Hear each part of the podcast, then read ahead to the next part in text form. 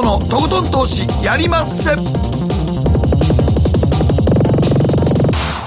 どうも皆さんこんばんは北野誠です。そして進行 MC の大橋ひろ子です。そして番組アシスタントはケリーアンです。よろしくお願いはいよろしくお願いします。はい今日はどういうテーマでしょうか？はい、えー、法政大学大学院教授の真壁昭夫さんと電話をつなぎましてさあそろそろ調整局面到来か買うべきか売るべきか判断ポイントは？というテーマでお話を伺っていきます。まあでもねあのニューヨークは強いですからね。まああの言ってみたらね、まあ、ダウの終わりですが S&P とか史上最高値ナスダックもねどんどんいってますからね。はい。まあお金がいっぱいあるということもあるんですが、それにしてもというところまで来ていますのでね、はいはいはい、この辺り真壁さんにじっくりと解説いただきたいと思います番組後半マーケットのリアルのコーナーでは個人投資家ベルさんにご登場いただきます、はい、今日は電話ですけどね。はい、はい。まあ、わずか4年で、2016年からスタートして資金数百万が億になるっていうのは。すごいですね。ね。4年でっていうのはすごいですね。はい。まあ、それなりのテクニックが必要かと思います。じゃあどのような手法なのかということを、今日はじっくりとお話伺っていきたいと思いますのでご期待くださいそして今日の投稿テーマです。お肌のお手入れしてますか？最近はね女性だけじゃなくてメンズコスメというのも結構ラインナップね豊富なんですよね。はい。増えましたね。なんか使ってらっしゃいます？いや僕は化粧品は使ってないというかまあでもほとんどもでもテレビ出る時動乱あそれは塗りますけど、ね、まあ普段は基礎的なオールインワンを使って、まあ、せめてそれぐらいはしてますよ。肌カッサカサになるから 火に焼けると。なんかやっぱ塗るというね、うん、洗顔後はいやしとかないとやっぱりカサカサになるでほんまに。そうですよね、動乱やっぱりそのクレンジングが結構きついと荒れるっていうのはあるからね、うん、そうそうそうそう。今特に焼けるともうカサカサなるよ。そうですね。カピカピなるよ。カピカピ。日差しが強いから紫外線はよくないし。よくないよくない、そしてこのコロナ禍でこのマスクが外せないっていうのがまたそうですね。僕今なんか名古屋でこらっとったよ、あのおばさんがよくやるサンバイザー。ああれの方がもうあのフェイスガードにもなるから。もうマスク面倒くさいや外出てる時。本当ですね。逆にあれでチャリンコ乗ってる方がもう全然マスク気にせんでええから日焼け止めもなるし。本当ですね。そうただ一つだけ失敗なことはあれちょっと曲面がこう歪んでるんで、はい。自転車乗ってるとちょっと距離感が分からなくなる。あ危ない。これこうなるから。歪むのかな？そう歪む歪む。だからちょっと人との距離感がちょっと怖い、でもあれちょっとかっこいい感じしますよね、うん、もう今ね。エセ感が ありますけどがあるって、ね、だって上に上げてもして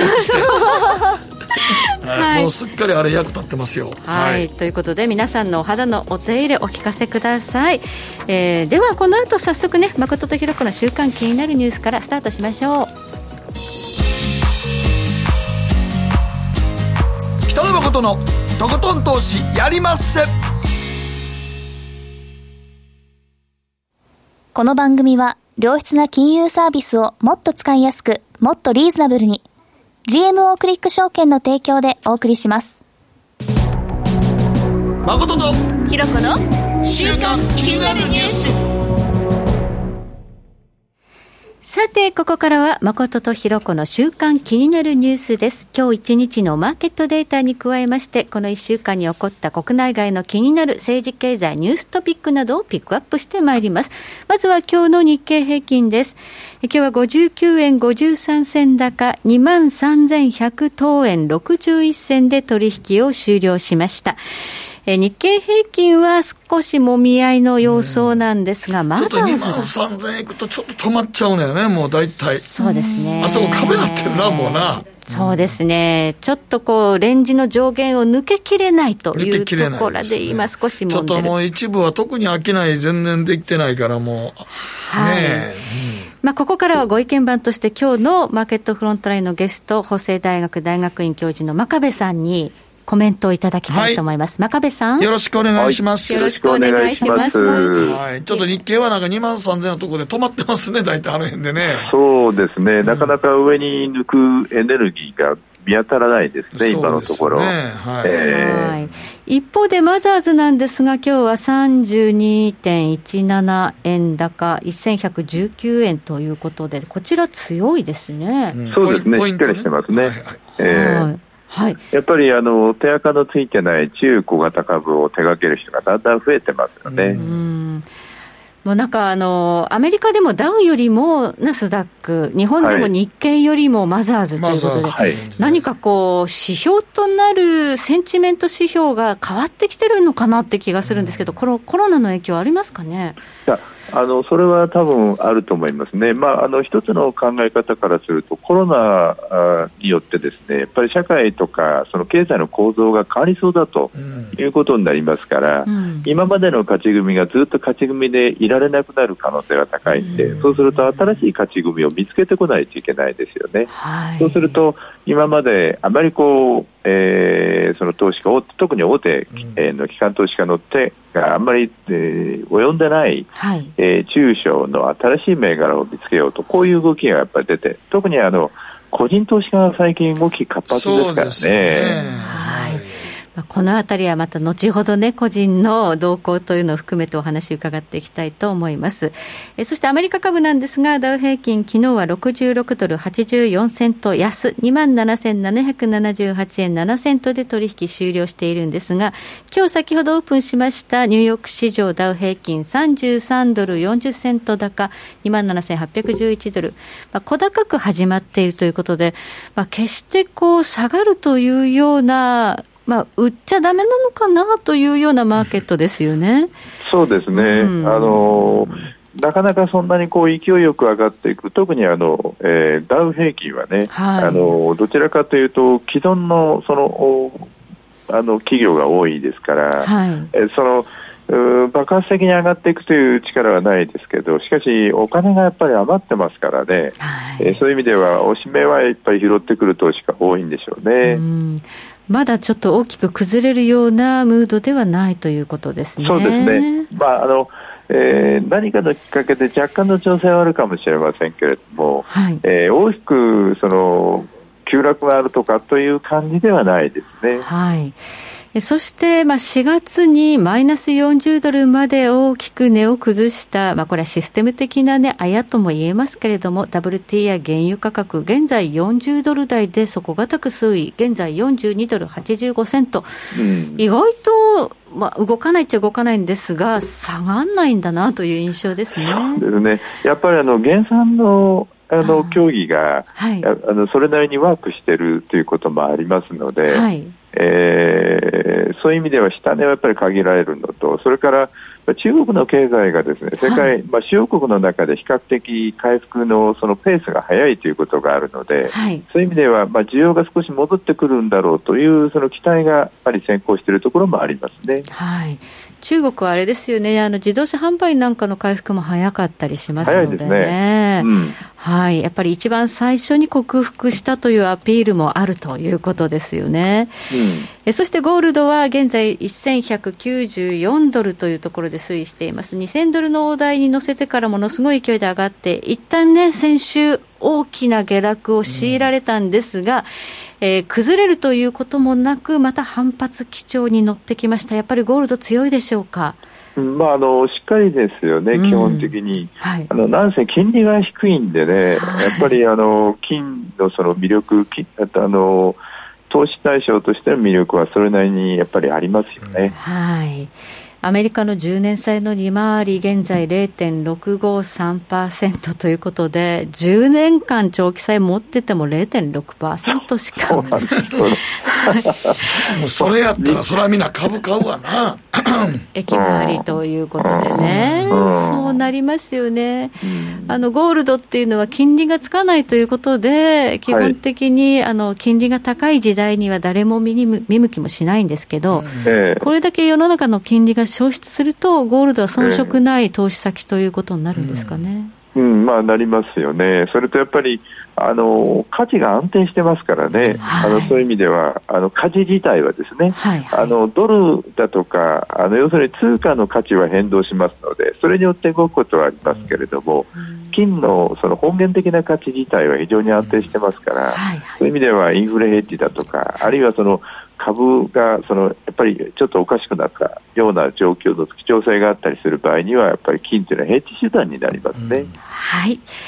ではここでケリーがこの1週間気になったニュースのピックアップです。はい、1週間で気になったニュース、こちら、GU が化粧品に本格参入、日本製と、そして低価格にこだわりというニュース記事なんですけど、え GU は、あの、洋服のブランドですね。はい、で、あの、日本だと20代から20代の女性、まあ男性もですけど、が一番、買っている年層かなと思うんですけど、もちろんオフィスで働く女性の方もオフィス着として安いし可愛いという理由で買うことも多いみたいなんですね。で、GU がコスメブランド、えー、For Me by GU というものを立ち上げ、えー、今後ですね、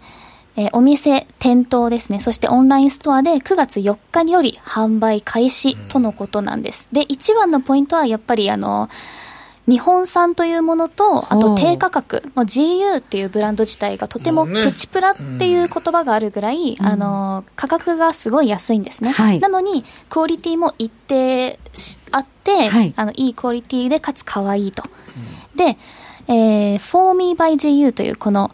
コスメブランド出るんですがリップスティックとリップグロス、そしてクリームアイシャドウとマルチパレット、この4種類の中で、その半分がこうアイシャドウ、目に塗る系のコスメなんですね。うんはい、なので今こうマスクが必須の時代で、アイメイクを多めに出してるっていうのもポイントなのかなと。うん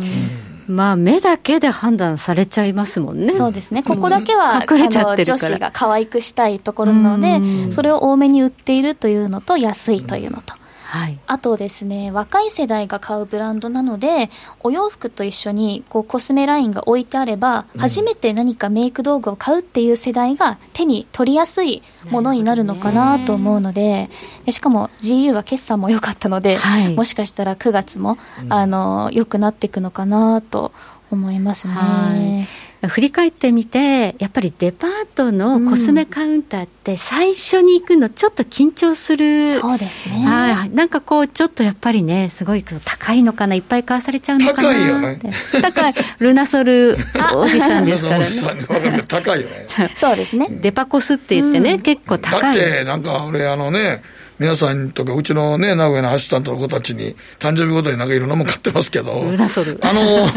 粧水で2万とかいうやつもあるもんね。そうです。あの、うろうろしたら、え、そんなすんの？そう。だからデパートのやっぱコスメカウンターに一回座らっちゃうと、うん、なんかいろいろ買わなきゃいけない感じとか、ね、いけないかな、結構敷居高いんですけど、うん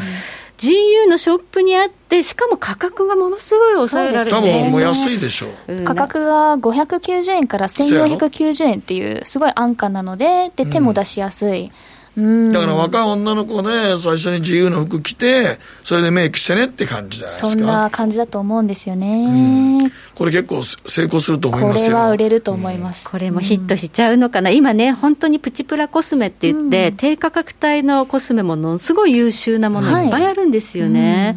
特に日本産にこだわった原料ということになると、はいこれ多分すごくいいのかな？なんかドラッグストアもやっぱあのとこだけはすごい充実してるもんね。充実してますコスメ。だからコスメって本当いろんなあんねんだと思って。もうデパートのカウンターに座らなくても揃っちゃう時代っていう感じですかね、はい。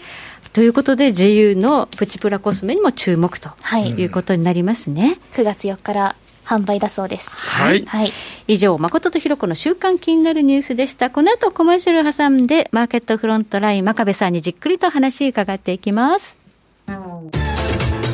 北野誠のとことん投資やりまっせ。やりまっせって英語では？レッツはどうかな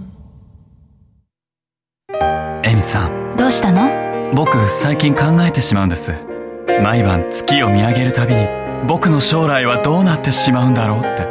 同時に思うんです。この虚しい気持ちに寄り添ってくれる女性がいたら。好きですで、よくない？シンプルにわかりやすく。GMO クリック証券。あらっしゃい。ご注文どうぞ。うーんと、大盛りラーメンにトッピングで、チャーシュー、コーン、メンマ、海苔、それに、味玉、白髪ネギね。あ、バターとワカメも。全部のせ一丁シンプルにわかりやすく。株式 FX は GMO クリック証券。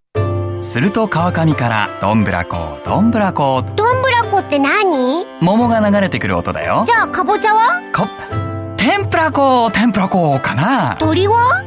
唐揚げこ唐揚げこ。パパおやすみ。置いてかないで。頑張るあなたを応援します。GMO クリック証券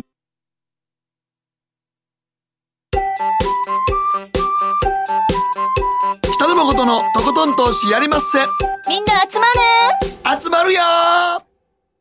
さて、ここからのコーナーはマーケットフロントラインです。今回は法政大学大学院教授、真壁昭夫さんに電話でお話を伺っていきます。はい、真壁さん。よろしくお願いします。はい、よろしくお願いします。よろしくお願いします。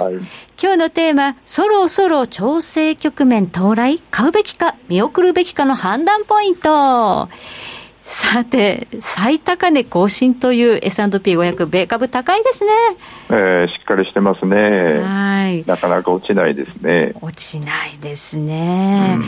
まあそういう中で、えー、世界の4、6月期の GDP、まあほぼほぼ出揃いました。まあ日本は、はい、えー、速報値ベースで、えー、4、6月期の GDP 戦後最大の、まあ、まあ、まあ、下落ということで、マイナス27.8%と、これ年率ですけどね。ね。はい。はい。えー、アメリカ、それからヨーロッパ、中国、いろいろ出ましたが、率直にこの GDP 比較してどのようにご覧になりましたか？えーとまあ、あの主要国のマイナスの幅というのはほぼ予想の範囲内ですね、うん、で中国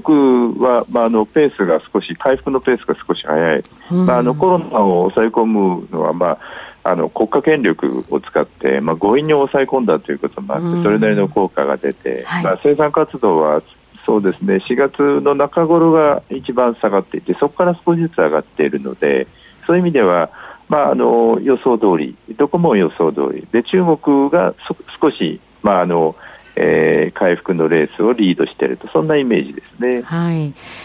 えそして、まあ、どこもこれね、景気後退入りということは確実かと思うんですが、はい、日本はちょっと一足先にへこんでましたよね。内閣府が発表したんか。はい。え内閣府は、実は2018年の秋には、景気後退入りしていたって7月に発表してるんですね。リセッションしてたっていうから、うん、じゃあなんで消費税10%にしたよな。2019年にね、うん、上げましたけど、やっぱ消費税の影響、今回、ちょっとタイミング良くなかったですかね、真壁さん。いやそれはあのやっぱりタイミングとしてはね、あとほぼ最悪ですよね。あのコロナウイルスがこんなに大きな影響を与えるというのは、まあ、予想ができなかったということもあるんですけれども、えー、一連の流れから見ますとね、3四半期連続マイナスですよね、日本の場合は。で、ね、今までその消費税の導入、それからえー、税率の引き上げっていうのはことごとくやっぱりタイミングがあんまり良くないんですよね。今回も、えー、去年の10月に上げてそこから GDP がどんと落ちて13で回復するだろうと思ったものがコロナウイルスでもう一回落ちて、はい。はい、さらに46でドスンとこう崖から突き落とされに落とす落ちたと、はい、まああまあ失礼な言い方しますけどタイミングとしては良くないですね。あの財政規律を重んじるドイツでさえ期間限定で消費税減税ということを発表しているんですが、はい、日本は消費税減税という議論はなかなか盛り上がらないですね。うん。まあ、あの議論自体は出てることは出てますね、いろんなところで減税の可能性どうですかって聞かれることはありますから、うんはい、えー、その議論があるのは確かだと思いますけど、ただ、うんじゃあ本当にそれが可能かというと、実現の可能性がどうかというと、まあ、今のところあまり高くないかもしれませんね。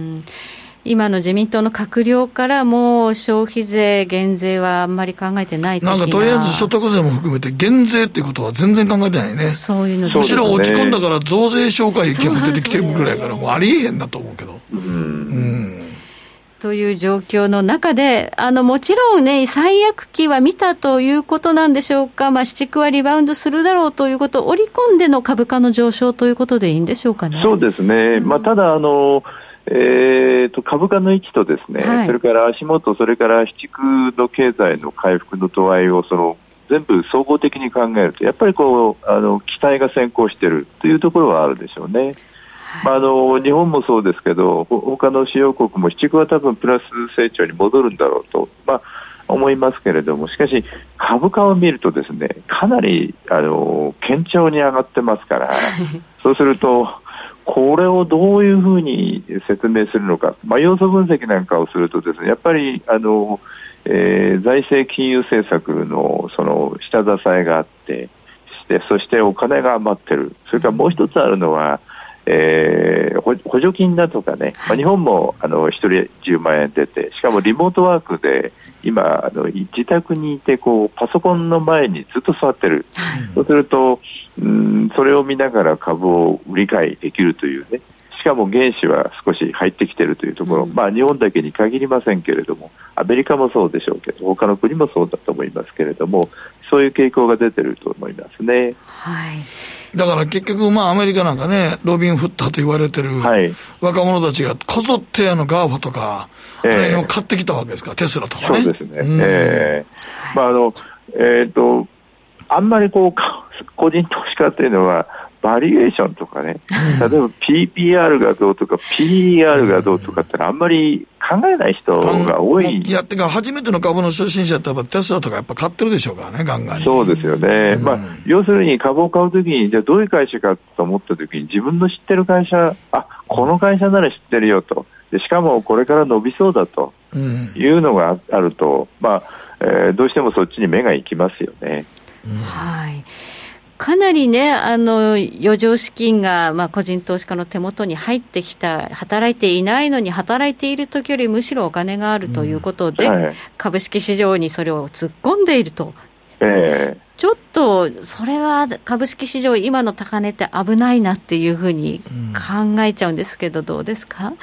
まあ、あのバリエーションからいきますとね、やっぱり PR だとか、いろんなものを見ると、やはりちょっとやりすぎだろうなという感じがしますよね。はい、例えばテスラの株価を見ても、はい、1年間で相当上がってますし、まあ、大橋さん、だいぶあの儲けられたと伺ってますけれども、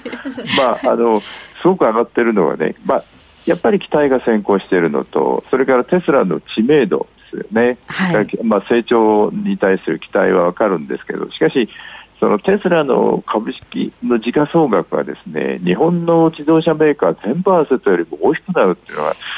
ちょっとどう考えてもあんまりこうずっと長続きしそうもな感じはしないですよね。そうですよね、うん、まだ全然そのね、うん、販売台数ということを考えてみても、桁が違いますもん。ですよね。えー、うんとなると、ちょっとここ、何かこうきっかけがあって、逆流することがあると、大きくなりそうですかね？うん、ただね、あのそうですね、まあ、あの10%程度の調整っていうのはいつあってもおかしくないというふうには思います。はい、えー、と思うんですけど、しかし、そうは言ってもですねやっぱり全体としてお金が余ってますから、そうすると、まあ、あのファンドマネージャーの特に若い人たちと話してるとやっぱりあのグロース株落ちたところで買いたいなっていう人は結構いますからね。そうすると、まあ10%ぐらいの調整はあるとしても、えー、そこではやっぱり押し目を取ってくるっていう人は結構いると思いますよね。ねそうすると、まあ、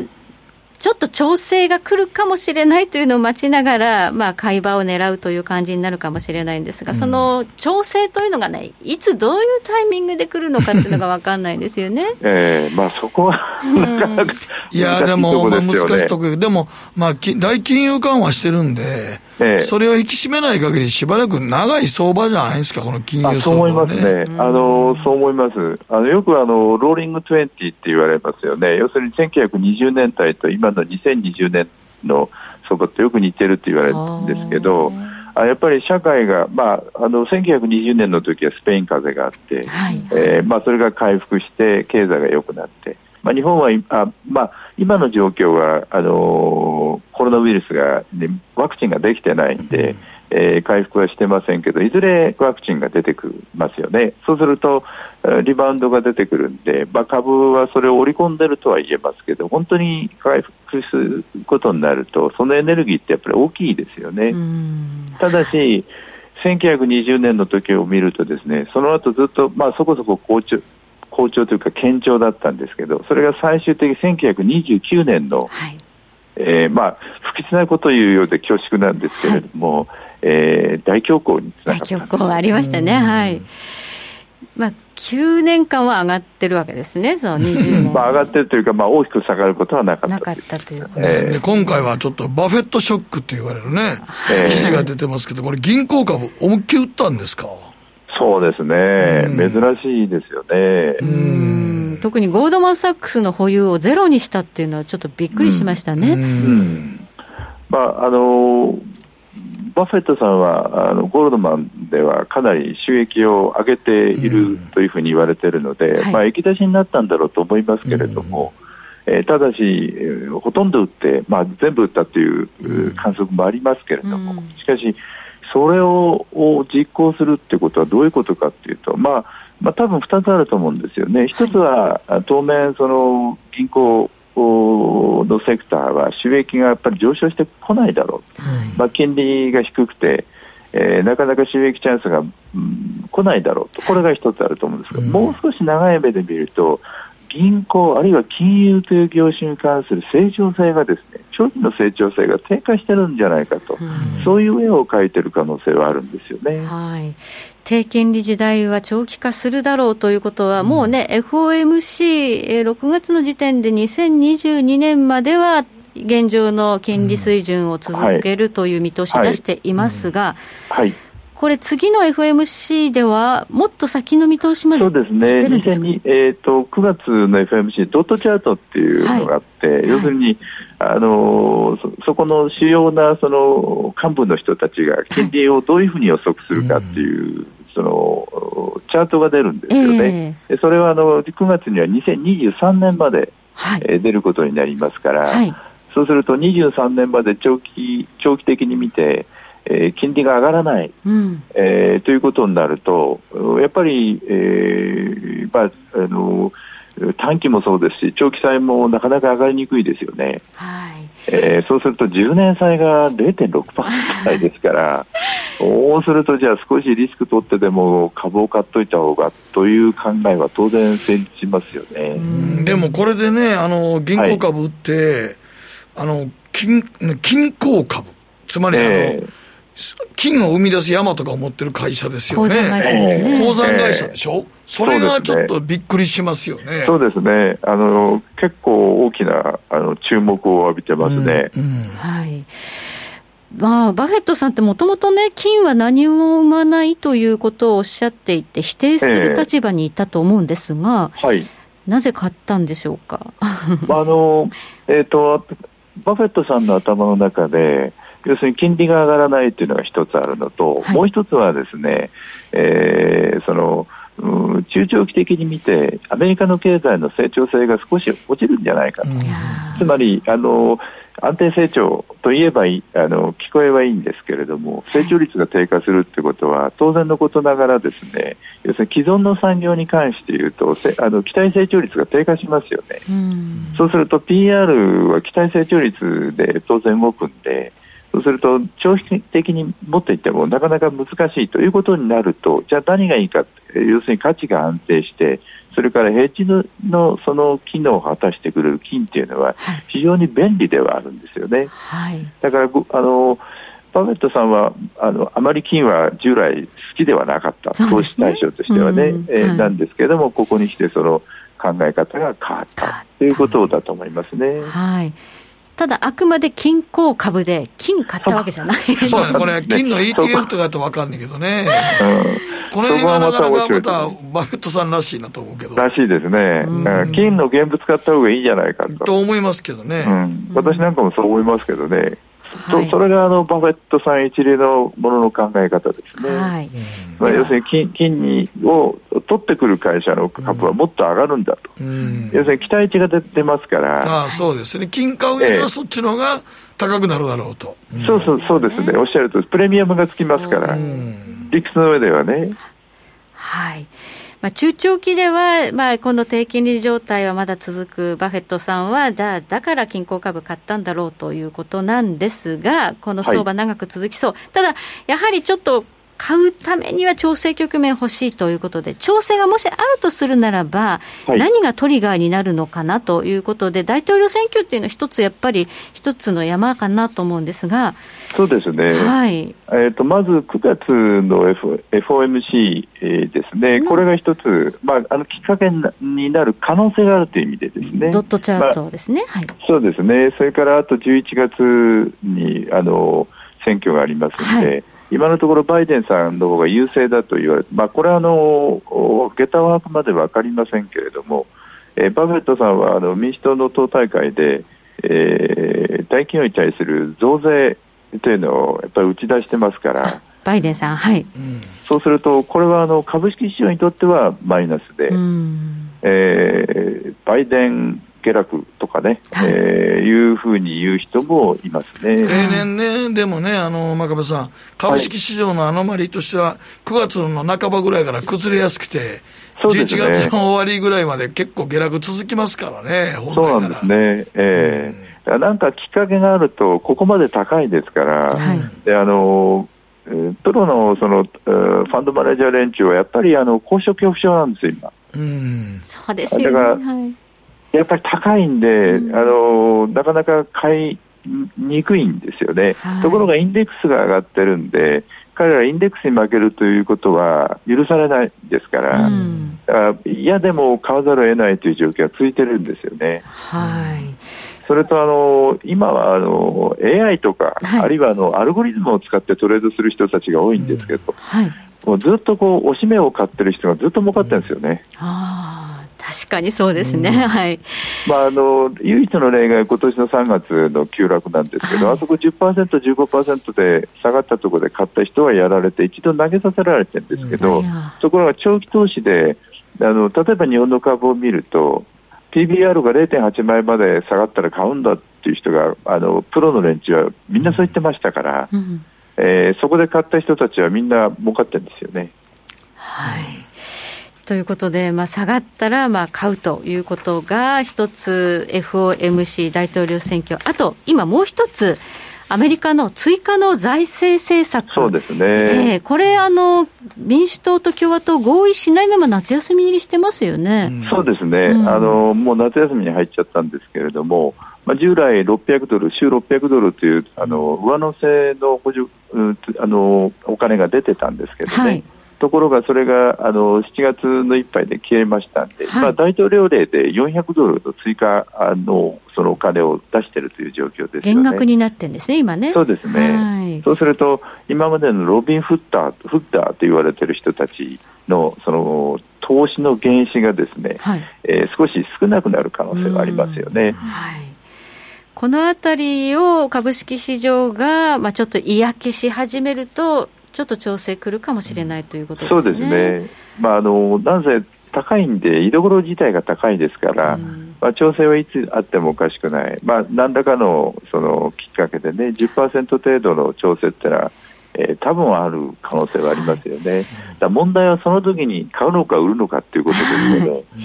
多分いやそこで買いますっていう人が多いんですよね。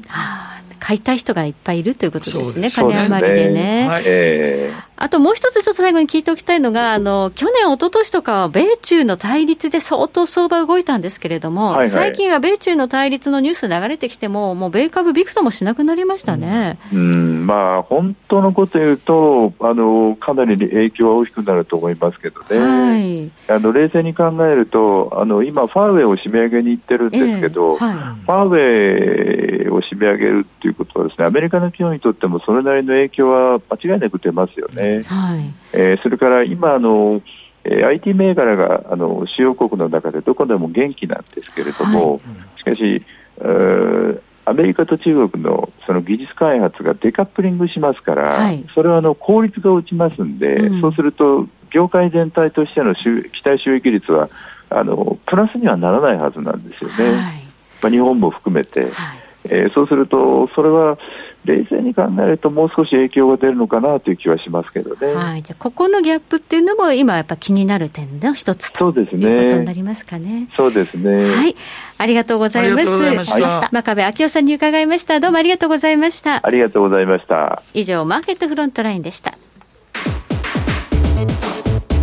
北野誠のとことん投資やりまっせみんな集まれ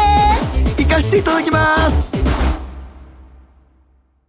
GMO クリック証券の CFD では、日本225や米国30など、世界各国の主要な株価指数、原油や金などの商品、レバレッジ ETF、リート ETF、外国株など、世界中の金融資産を買いからも売りからも手数料無料で手軽に取引することができます。今まで気になっていた世界中のあの指数、あの銘柄、あの商品に投資ができます。パソコンからスマートフォンまで高性能なトレードツールも魅力。CFD も GMO クリック証券。GMO クリック証券株式会社は関東財務局長金賞第77号の金融商品取引業者です。当社取扱いの金融商品の取引にあたっては価格変動などの理由により投資元本を超える損失が発生することがあります。お取引をする際は当社のホームページや契約締結前交付書面にて手数料などの諸経費及びリスクについて十分ご確認ください。北野誠のとことん投資やりまっせもう寝る暇ないわなのに肌ツヤツヤツヤツヤツヤツヤマーケットのリアルということで今日は個人投資家の関西在住のベルさんです。よろしくお願いします。ベルさん。あ、お願いいたします。はい。よろしくお願いします。えー、ベルさんは今専業ではないんですか？まあ、兼業ですね、一応。兼業投資家になります。兼業投資家ですか。はい、あの、まず最初何、何年前にやり出したんですか？ちょうど2016年の8月ですので、丸、丸ちょうど今で4年になりますね。でもそれが数百万、ないくらぐらいからやりだしたんですか？スタートは200万だったんですけど、その時貯金がちょうど300万ぐらいで、はいはい、初めてもう1か月ぐらいで全部入れました。ドキッとしちゃいますね。普通はでもなんかそこでやめるんですけどね。そうですね。はい、でもそれが今年奥になった。ちょうど今月、まあ、ラッキーなことにちょうど到達したっていう感じです、ね、おめでとうございます。すごい、おめでとうございます。ありがとうございます。もともとその時は、なんですかね、株にもともとそれ前から興味はあったんですか？まあ、こういうのに興味はあったんですけど、はい、スタートちょっとだけ FX をやってたんですよ。その前の少しだけですね、はいはい。で、ちょうど株をやってる友人がいて、株面白いよっていうことを言われてですね、うん、まあ、それで始めたのがその時になります。うんはい。FX は今はもうやめられちゃったんですか？もうやってないですね。全くやってないです、ね、全くやってない。でも、あの、最初、4年間の間でこれがもう50倍ぐらいになるっていうことを考えたら、はい。次にやったその投資銘柄っていうのは、どう、どういうふうに選んだんですか？最初ですか？いや、あの、あの、最初ちょっと失敗したけど、また、こう、なんかやり直したどういう銘柄を選び直したんですか？あ、いや、えっとですね、スタートからちょうどうまくいって、あ、のっけからうまくいったんですか、そう最初12か月ずっとプラスだったんですよ。あのちょうどトランプさんが、はい、あの、就任した直前ぐらいから始めたので、もトランプラリーに乗っていった感じで、はいはいはい、はい、まあ、スタートから順調にいって、まあ、初めて大きな損をしたのが、あの、まあ、2018年2月のビックスのショックですね。ああ。ビックスショックってありましたね。ありましたね。はいはいはい。じゃあ最初、でも、銘柄選びって株一番難しいじゃないですか。はい、はい、はい。どういう基準で銘柄選んでおられるんですか？まあ、最初 FX をちょっとやったときに、うん、もうこれって上がるか下がるか二択じゃないのみ。そう、まあまあ、どっちにしろ FX はもうそれしかないですからね。もうわからないのが、まあ、株をちょっとまあインターネットとかで勉強してみると、まあこれ物、物を買ってるというか、企業というものを買ってるので、はい、まああながち単純に超反爆地じゃないなっていう。うんうんうん、だからまあ企業の価値っていうのはどうやって調べるんだろうっていうので、まあちょっと調べながら、まあ PR とか、先ほどね、ちょっと話出てましたけど、そういうのを見るようになったり、でスタートしたって感じですね。うん。で、ビックスショックで結構やられたということですそうですね、現物だけだったんですが、その日1日で資産が約10%ぐらい減ったので、はい。うん、ちょっとこれはやり方として、まあ、どうなんだろうと疑問はあったんですけど、うん、そのまま数か月はそのままやってたんですけど、うん、まあ、あのそこから他の銘柄とかを見てると、どうやら自分の銘柄の戻りが遅いぞと。あはい、まあ、ちょうど今の相場で言うと、あの本当に極端になってるじゃないですか、上がるやつと。はいはい、あのまあ大きい株だとね、JR とか JAL とかっていうのはなかなかちょっと貯金戻してますけど、うん、やっぱりすごいチャートも下で下がっていく感じで、うん、でこう二極化する、ちょうどビックスの後もちょっと二極化に近い状態だったと思うんですけど、はい、ので、まあ、何が違うんだろうなって思ったのは、ちょっと銘柄選びを見直すきっかけですね。はい。じゃあ、きっかけでやり方変えられた、じゃあ、最初のやり方と今のやり方、どう変わったんですか、まあ、以前のは、いわゆる、まあ、安い PR がちょっと低くて、はい、あの少し売り上げが成長してたらいいんじゃないかっていうような、まあ、あの損はしないだろうっていう投資をしてたんですけど、はい、まあ、それからはこの上げをピンポイントで取っていこうと、なるべく下げを食らわずにというようなスタイルに変わっていったという感じですね。なるほど。最初はバリューで下げ余地もうないだろう。で、長期に持とうと思ったんだけど、そ、ねうんうん、それじゃああんまり儲からないということで、えー、どっちかというと成長株に変えたってことですかね？そうですね、成長度が大きいというか、まあ、成長だけじゃなくてですね、はい、まああのー、非常に順張り志向になったというかですね、あのまあチャートだけじゃなくて、順張りっていうと結構、チャートのなんていうんですかね、上げトレンドの銘柄を買うとか、えー、そういう意味だと思う、まあ、それに限らず、はい、あのまあ、チャートという、全部チャートというのは起きてる出来事ですね、はい、に順張り起きてる出来事を織り込んでないなと思ったら、それに対して順張りすると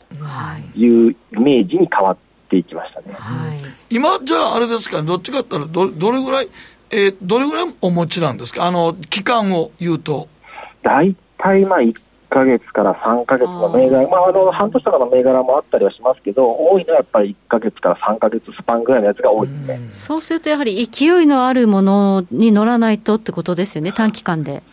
そうですね、そのまあ、株ってきれいに大きく値上がりした銘柄でも、やっぱりある期間に大きく伸びるっていうのがほとんどだと思うので、まあ、その期間をなるべく見つけるというイメージでやってます。はい。まあそうですね。株ってわーっと上がるとき、まあ1か月ぐらい上がったけど、その後また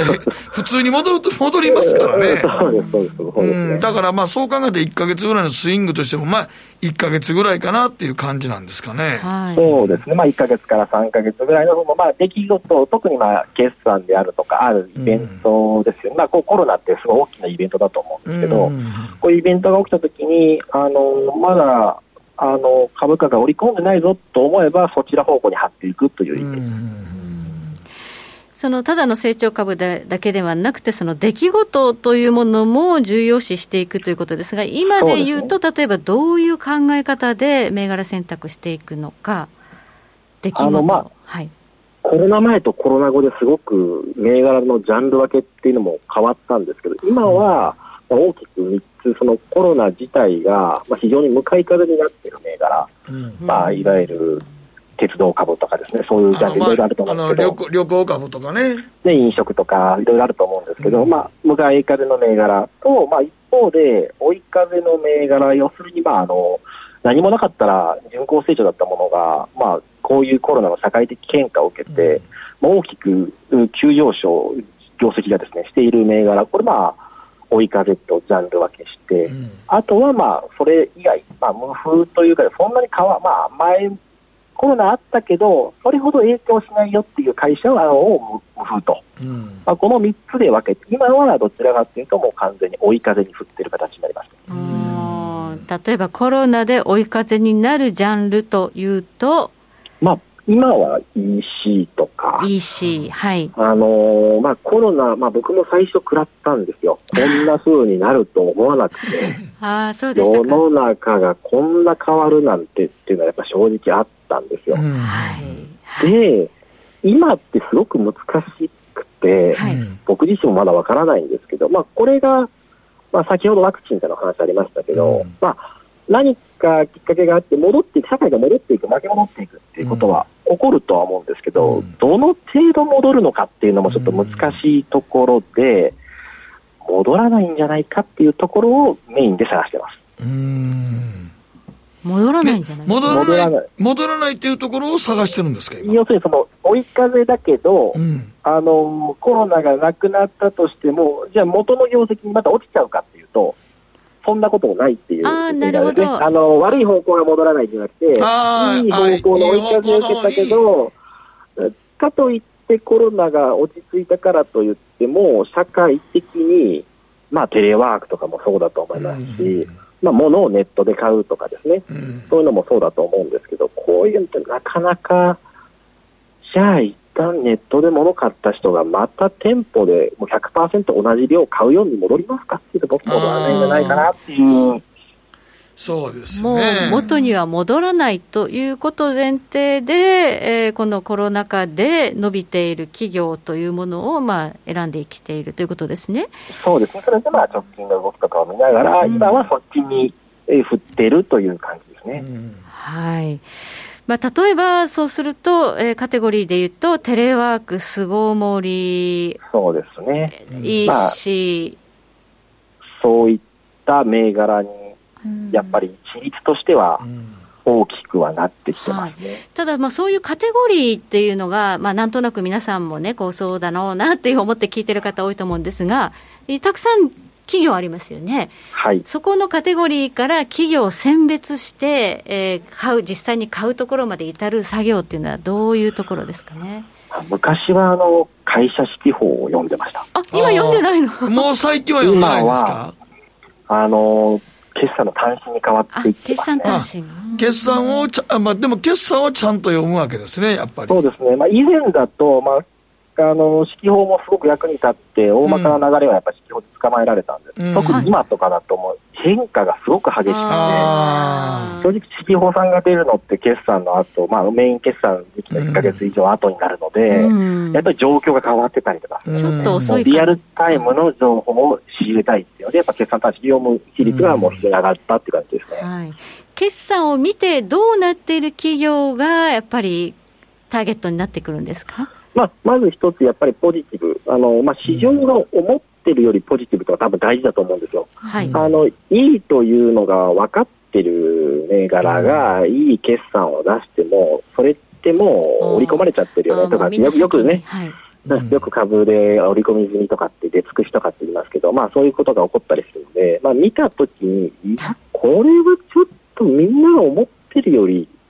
ポジティブじゃない？っていうのを探すようにしてます。そうすると、じゃあ、値打ちというのも非常に重要になってくるということですね。重要ですね。その出ている決算を見たときに、このまあチャートであるとか、はい、あのこの位置の株価、PR とかも含めてですね、はいはい、これはちょっと起きてる事象を織り込んでないぞっていうやつにまあ順張りしていくというイメージあ一応やっぱりチャートはちゃんと見ておられるんですか？もちろん見ますけれども、逆にその例えば、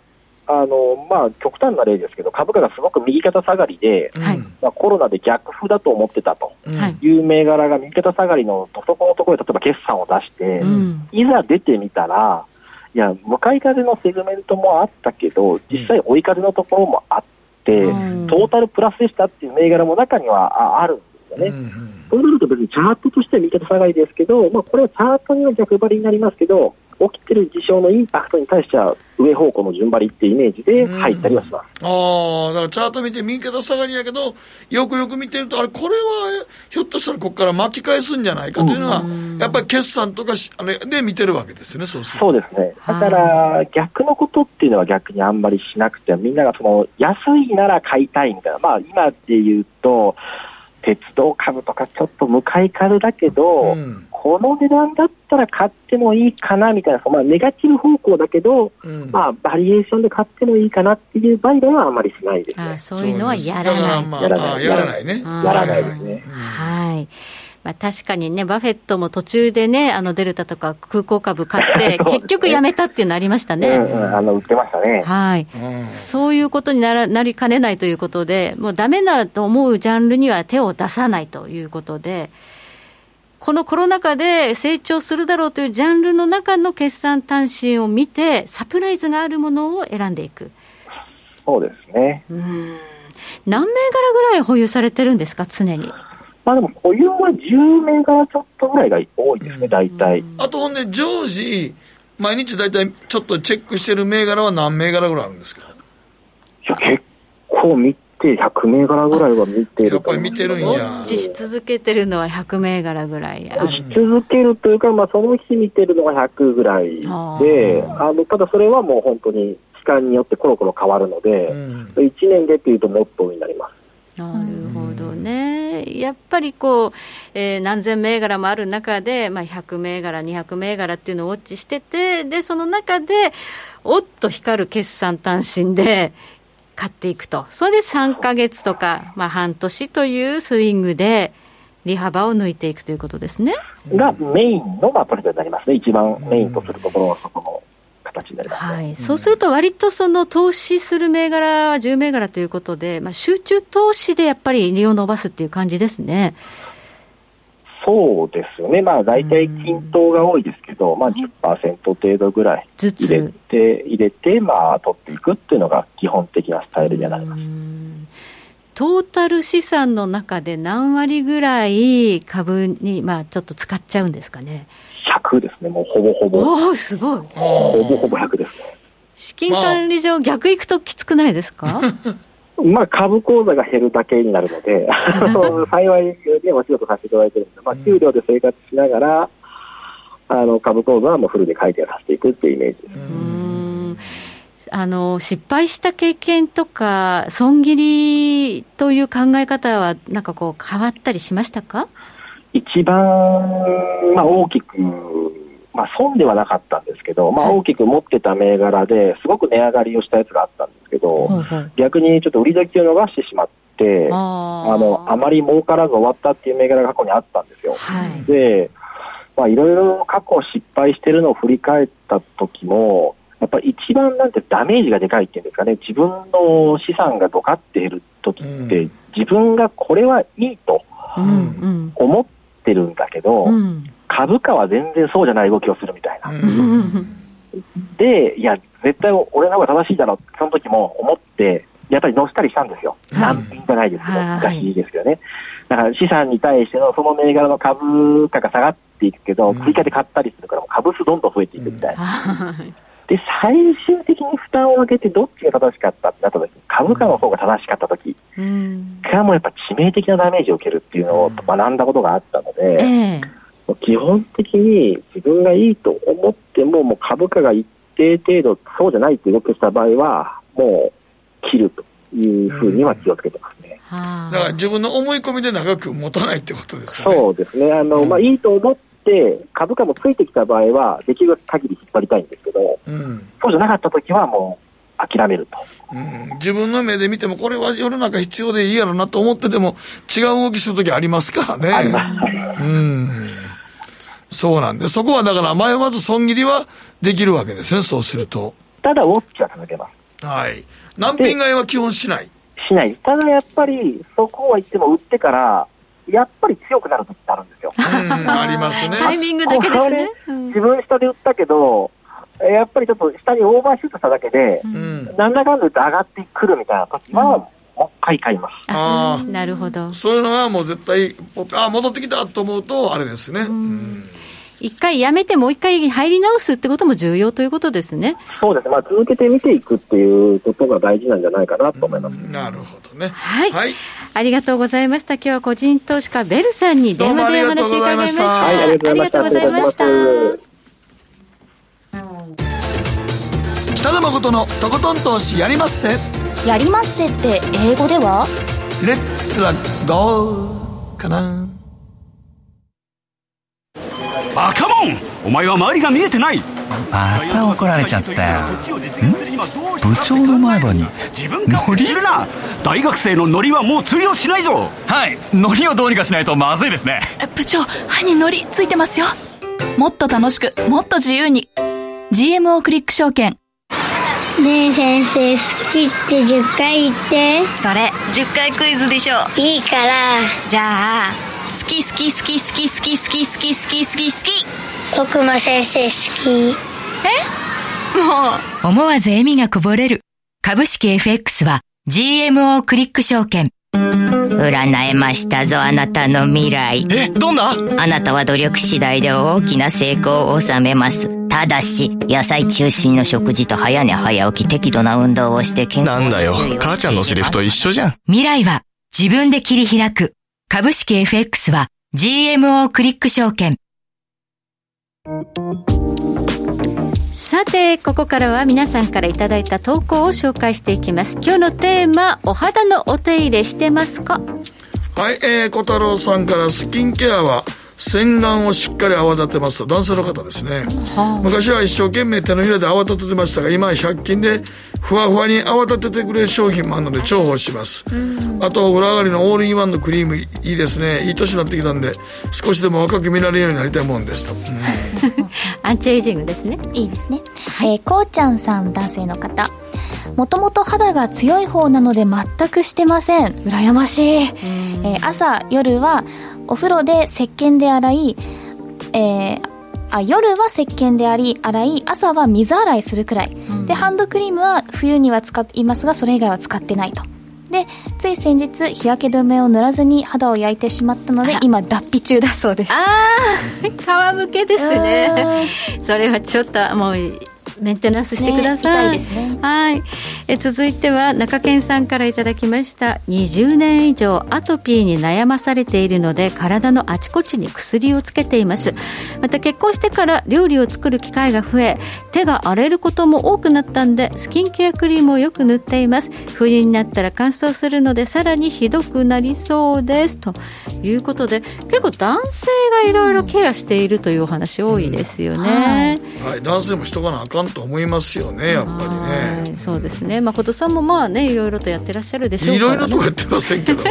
化粧水とホールインワンぐらいは使いますよやっぱり、うん、そうですね、うん、じゃないとねカサカサなりますからね。はい、はい、時計の針は23時26分になるところです。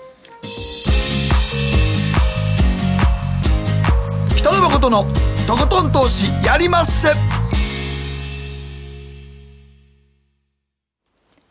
この番組は良質な金融サービスをもっと使いやすく、もっとリーズナブルに GMO クリック証券の提供でお送りしました。さて、今週来週の注目スケジュールイベント押さえておきましょう。えー、明日、あ、今晩ですね、FOMC の議事録が出てきますと。まあ、あまり大きな注目はされていません。あと、まあ、民主党、バイデン大統領候補が、まあ、指名されましたということで、明日演説があると、